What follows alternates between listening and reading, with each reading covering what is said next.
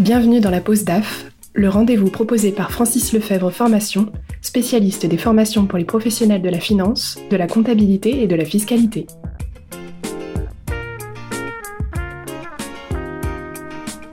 Bonjour à tous et bienvenue dans la pause DAF. Aujourd'hui, c'est Pauline Serre qui nous accueille dans les locaux de Pay by Phone. Bonjour Pauline. Bonjour. Merci de nous recevoir. Vous êtes directrice administrative et financière chez Pay by Phone depuis trois ans.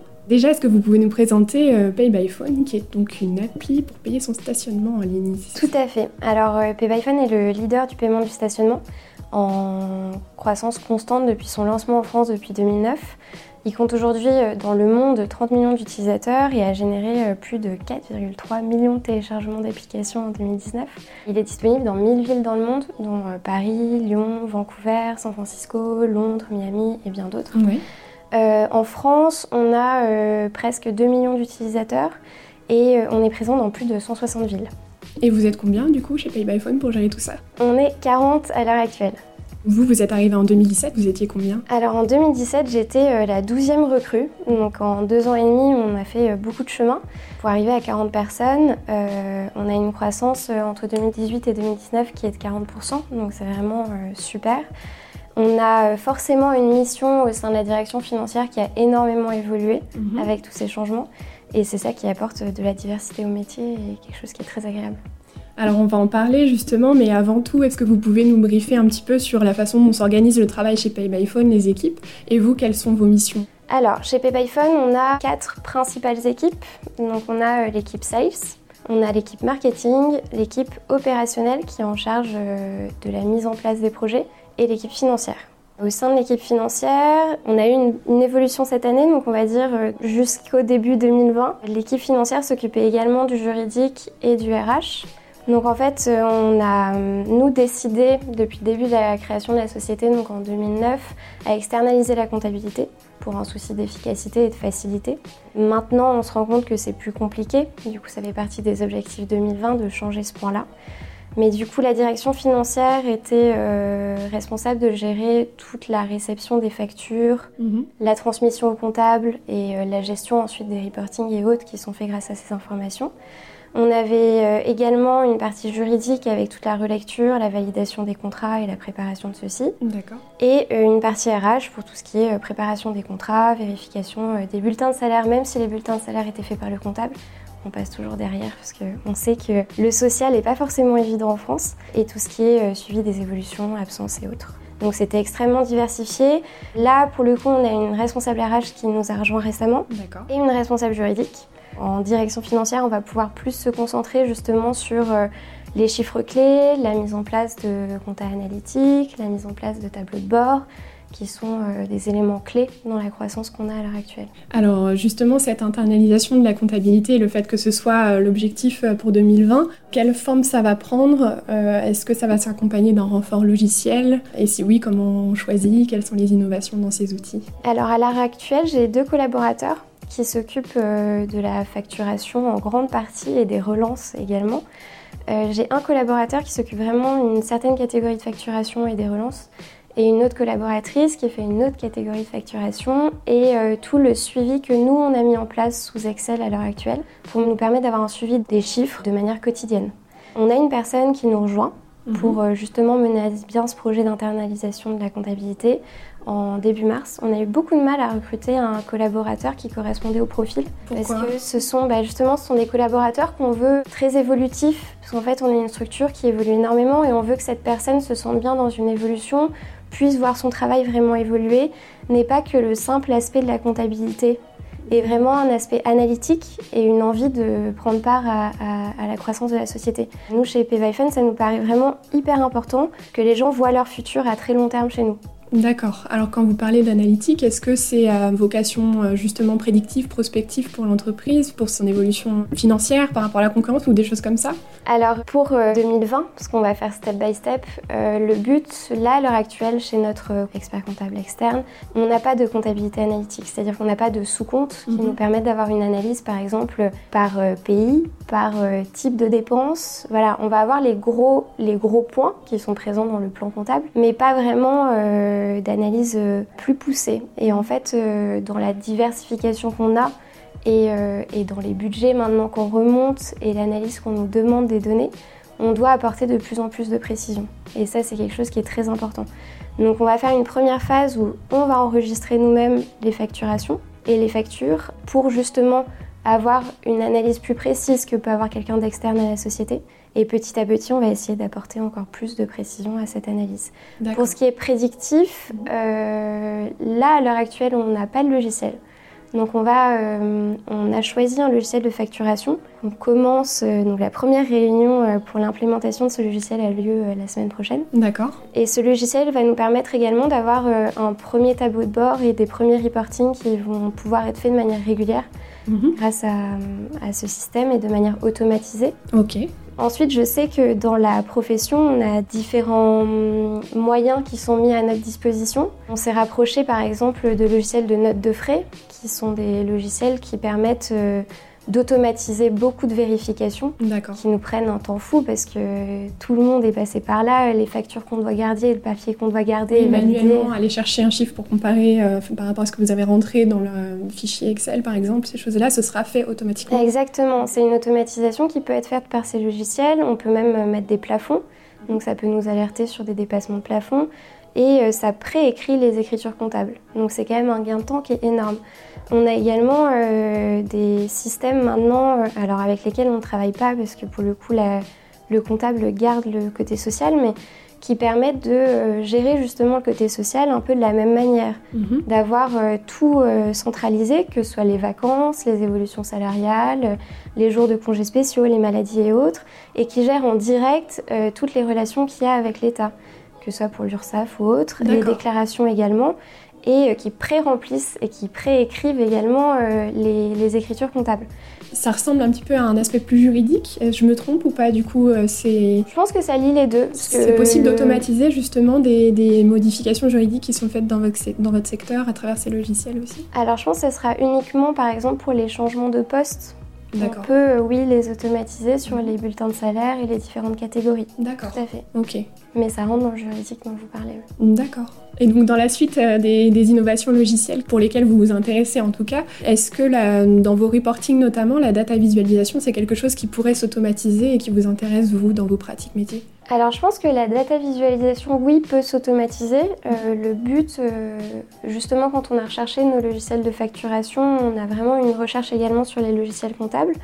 Euh, de plus en plus de logiciels permettent d'avoir un tableau de bord en direct sur la première page du logiciel. C'est quelque chose qui est très important, ça c'est une certitude. Il y a des chiffres vraiment clés qui peuvent être donnés très facilement par ces logiciels et c'est vraiment indispensable, ça on est d'accord. Après, il y aura toujours une analyse derrière qui est nécessaire et c'est cette analyse qui prend beaucoup plus de temps en fait. C'est l'analyse que vous faites vous, du coup. Exactement. D'accord. Je pense que les logiciels que, dont on parle là à l'heure actuelle, qui peuvent permettre d'avoir une visualisation des données de manière rapide avec des graphiques et autres, mm. donnent une information qui est précise parce qu'il n'y a pas de, euh, d'humain qui rentre en jeu, on va dire. Donc des changements manuels, des copier-coller, des intégrations de données, mm-hmm. des changements de colonnes, etc., qui peuvent euh, induire euh, des erreurs. Parce qu'il y a de la manipulation. Oui, oui. Par contre, sur tout ce qui est analyse, euh, à l'heure actuelle, on n'est pas capable d'avoir une analyse faite par un logiciel de manière précise et concrète. D'accord. Par exemple, sur décembre, nous, on est impacté par les grèves. À l'heure actuelle, je ne pense pas qu'un logiciel puisse nous dire exactement quel est l'impact précis de cette grève, sur quelle ville et sur quelle journée. Voilà, c'est quelque chose qui est vraiment visuel et... Mais vous, ce seraient des données qui vous intéresseraient Pour le coup, ce serait une innovation du coup que vous pourriez mettre en place pour analyser euh, de manière aussi précise avec l'intelligence artificielle bah, Je ne sais pas si elle serait capable de le faire. Alors je suis curieuse, hein. peut-être qu'elle l'est déjà. À l'heure actuelle, je pense pas. Dans le futur, euh, je suis sûre qu'on trouvera encore euh, de quoi faire évoluer cette intelligence artificielle. Mais je pense qu'il y a toujours un certain euh, instinct et quelque chose qu'on peut pas, euh, peut pas totalement remplacer par une machine. Mmh, d'accord. Du coup, vous avez dit aussi que vous aviez recruté donc une assistance juridique qui aura des prérogatives qui vous libérera euh, sur beaucoup d'aspects. lesquels en particulier? Alors, libérera oui en partie. Je pense que la direction financière est toujours au centre de ces débats, que ce soit dans la construction des contrats pour vérifier qu'il n'y a pas de chiffres qui peuvent poser problème à la société ou, euh, ou dans l'ouverture d'un pays parce qu'il y a forcément des, euh, vérifications légales sur des déclarations spécifiques à effectuer, etc. Mais par exemple, là, on a lancé deux pays cette année, donc la Belgique et la Hollande, et ça nous a demandé beaucoup de travail justement sur, sur le juridique.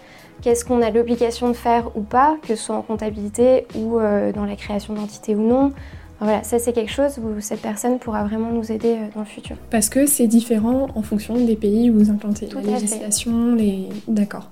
Jusqu'ici, c'est vous du coup qui gériez tout ça. Euh, comment vous avez fait?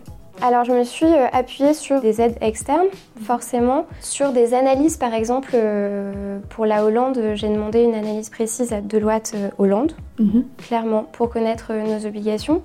Chaque pays a ses spécificités, donc c'est très difficile de, nous tout connaître. J'ai également euh, regardé pas mal de webinars qui sont pour moi assez importants et des formations en présentiel. Il y a différents types de formations qui sont tout à fait possibles à l'heure actuelle euh, dans notre métier. Je pense que chacun a ses préférences. Euh, pour le coup, moi, le webinar, je trouve ça très bien pour une approche un peu globale et avoir une première idée de ce qui se passe et des changements qu'il peut y avoir. Alors, est-ce que vous pouvez nous dire ce que ça veut dire? Le webinar, alors j'en ai beaucoup regardé avec Francis Lefebvre, ce sont des vidéos avec une présentation visuelle qui est montrée. D'accord. Où on peut poser des questions si on en a. Et euh, Oui, d'accord, c'est en direct, c'est de vidéo. tout à fait. Euh, c'est du présentiel mais numérique finalement. Exactement. D'accord, ok. Donc ça, ça a été un support pour vous, pour euh, vous former notamment sur l'international, mais j'imagine pas que. Non, ouais, aussi sur la loi de finances du coup 2020 qui va également nous impacter et où on a eu pas mal de présentations qui ont été faites. D'accord. Pour tout ce qui est par exemple présentiel, euh, moi c'est vrai que j'aime bien parce que je trouve que ça approfondit les choses. Ça permet de poser des questions euh, vraiment de manière concrète et plus poussée et on est surtout en plus petit comité mhm. en général. Euh, donc là par exemple, pour moi le sujet à l'heure actuelle c'est la TVA intracommunautaire et la TVA à l'international. Ce sont les deux gros sujets qui m'intéressent et, et, que je suis en train de pousser. Euh, du coup, ça sont des formations en présentiel et, euh, je suis encore en cours de passage de mon deck. Donc, ce qui permet aussi d'avoir euh, accès à, certaines, bah, forcément à l'annexe. Des, des, documentations mises à jour en fonction de. Tout à fait. D'accord. Sur ces formations en présentiel, vous rencontrez vos pairs, du coup, même en petit comité, de d'autres entreprises, j'imagine aussi. Est-ce que le partage d'expérience, ça vous apporte aussi dans le cadre de ces formations? Alors justement, quand je suis arrivée il y a deux ans et demi, c'était une création de poste. Du coup, j'ai eu la chance vraiment d'être entourée par euh, Monsieur Le Rouge, qui est le fondateur de iPhone France, mhm. et la CFO Monde, qui eux ont travaillé depuis plus de dix ans dans ce secteur. Donc en fait, eux m'ont beaucoup appris sur euh, les clés du secteur, les indicateurs de performance les plus importants. Du coup, je me suis pas forcément vraiment rapprochée de mes pairs depuis euh, deux ans. Euh, maintenant, là, avec euh, toutes les évolutions qu'on va me demander et, la croissance de la société, je pense que ça va vraiment être indispensable d'avoir un retour de ces personnes-là. Mhm. donc c'est maintenant que, que, je recherche justement ces contacts. Euh, mais j'ai pas forcément euh, de vue sur euh, les, les, plateformes d'échange, la communauté DAF. Est-ce que, voilà, est-ce que vous, oui, vous avez des lieux de partage, je sais pas, sur les réseaux ou sur. Pour l'instant, vous n'avez pas de visibilité vous là-dessus. Voilà. D'accord. On peut dire qu'aujourd'hui, au bout de, trois ans, vous avez quand même une expertise dans le, dans le secteur d'activité pour lequel vous, vous travaillez. Est-ce que ça vous donne, vous, sans parler de renfort d'intelligence artificielle et logicielle, une capacité à avoir un œil peut-être plus, euh, plus prospectif aujourd'hui par rapport à l'évolution de Pay by Phone, à, ses futures implantations, à prendre des décisions, à être un mm. véritable business partner au sein de l'entreprise. Oui, c'est tout à fait l'objectif. Euh, il y a différents steps pour, euh, pour justement choisir si on se lance dans un pays ou non. Et euh, ces différentes étapes euh, font forcément euh, intervenir la direction financière à un moment donné. Vous sentez par rapport aux, décisions de la direction, etc., que vous êtes impliqué en tout cas dans les orientations de Pay by Phone, vous participez activement à, tout ceci? Oui, sur une certaine strate, on va dire. Mais oui, oui, tout à fait. Par rapport aux évolutions du métier en général, bon, du coup on l'a, on l'a un petit peu évoqué, mais si vous deviez de manière générale dessiner le portrait selon vous du DAF de demain, du DAF du futur, ce serait quoi les principales transformations de votre métier? Alors je pense que c'est vraiment l'automatisation et, euh, l'analyse des données qui est un point extrêmement important. À mon avis, il faut vraiment faire très attention à se tenir à jour à tout ce que les développements peuvent nous proposer, toutes les solutions qui peuvent nous apporter un gain de temps énorme sur justement la préparation des données. Ensuite, sur l'analyse, pour moi, le plus important, c'est de pousser l'analyse en prenant en compte le secteur économique et politique, en fait, suivant les secteurs dans lesquels on travaille, et l'environnement. Ça, c'est très important. Et toujours rester curieux, mais ça, c'est une, qualité clé, je pense, euh, des DAF de tout temps. Plutôt humaine, du coup, là, pour le coup, on ne peut pas demander à un logiciel ou à une intelligence artificielle d'être curieuse. Et je pense que euh, les logiciels vont nous apporter une mise à jour régulière des réglementations et autres, mais qu'il va falloir comprendre. Il ne faut pas juste faire confiance au logiciel. On doit toujours euh, avoir besoin de passer une certaine, euh, on va dire, une deuxième strate de vérification. Et ça, ça reste une strate humaine. Par rapport justement à l'afflux de données, est-ce que vous n'avez pas peur que finalement il y ait trop de data? Il faut sélectionner les datas qui sont les plus importantes, ça c'est une certitude. Je pense pas que ce soit problématique, mais c'est de la sélection de données. Plus on en aura, plus on pourra choisir la data la plus euh, représentative et la plus significative. Et cette sélection, elle sera plutôt euh, humaine? Alors moi, je suis pour l'humain, je pense en grande partie sur la finalisation. Oui, cette, cette sélection sera vraiment... Euh, je pense, plus humaine sur, sur la finalisation.